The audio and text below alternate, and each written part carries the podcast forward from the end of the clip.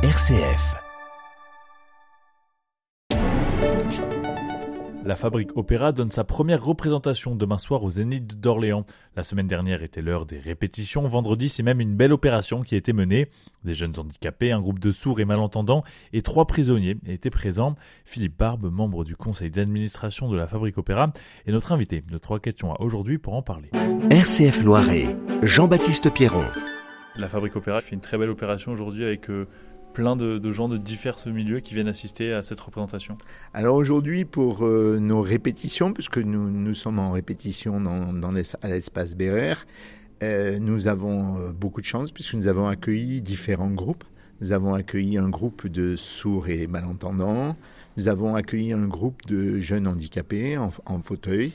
Nous avons accueilli un groupe de détenus du centre pénitentiaire de Saran. Et nous avons accueilli également une école de musique. C'est toujours la, philosophie, la mentalité de la Fabrique Opéra d'inclure le plus de monde possible dans la création avec les jeunes qui participent au décor, etc., mais aussi dans les représentations et dans les entraînements. Alors notre objectif, c'est d'ouvrir l'opéra et l'art lyrique au plus, au plus grand nombre. Alors ça passe par le choix d'un lieu, un lieu populaire, le Zénith. Ça passe par une tarification abordable, des premières places à 19 euros, les plus chères à 59. Ça passe par euh, l'inclusion de publics qui ne vont pas forcément aller euh, au spectacle lyrique pour des raisons, ben, par exemple aujourd'hui de, de, handicap ou des raisons d'empêchement pour les, pour les détenus.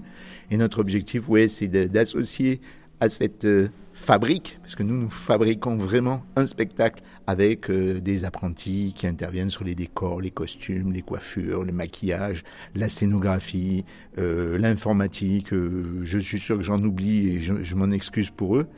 Et euh, donc nous, l'objectif, c'est de pouvoir accueillir dans les meilleures conditions des publics différents. L'an dernier, nous avons innové, nous avons euh, rendu le spectacle audio descriptible, la Traviata, avec euh, l'association des aveugles de France et du Loiret et de la région Centre-Val de Loire.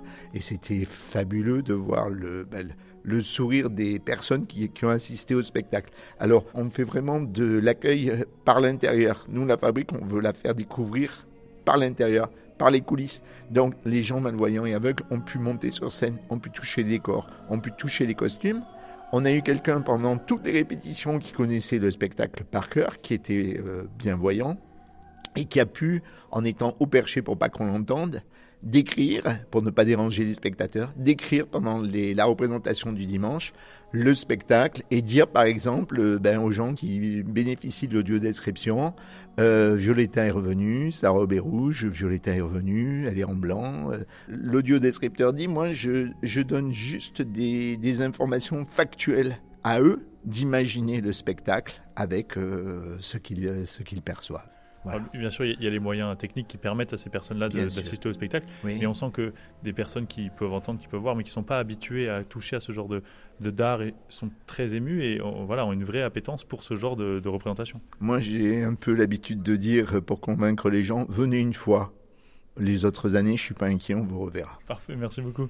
Avec plaisir.